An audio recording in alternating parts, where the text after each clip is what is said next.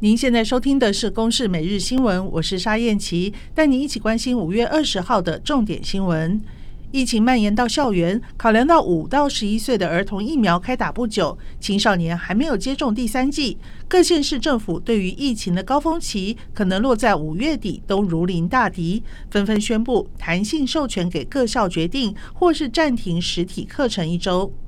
桃园市有一名七十六岁的吴姓妇人，星期三晚间感觉身体不适，家人为她快筛出现阳性反应，随即购买化痰药让她服用。过没多久，坐在沙发上的吴姓妇人突然倒地，送医之后宣告不治。桃园市卫生局副局长苏博文说：“根据卫生局了解，吴姓妇人未曾接种过任何 COVID-19 疫苗，最近两日自觉身体不适，家人至药局购买。”化痰药物给妇人使用，经医院 PCR 检验确认为 COVID-19 阳性，法医相验结果为心肺衰竭。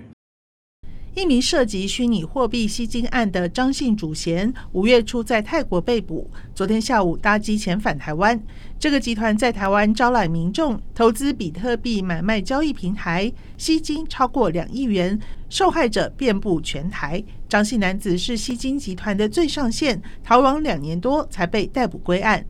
调查局国际事务处调查官黄俊佳说：“归国之后，呃，当然就是一切都是看北检检察官的这个决定。阳性当然就是配合我们的防疫中心的规定，就收治到医疗院所。”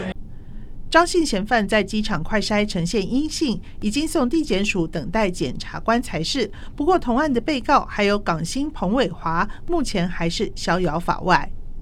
乌克兰一名女军医随身携带的录影装置，记录了她在马利坡执行任务的情况，也收录马利坡的惨烈画面。而记忆卡被偷偷交到美联社手上，并公诸于世。女军医现在仍然被俘虏当中。以上由公视新闻制作，谢谢收听。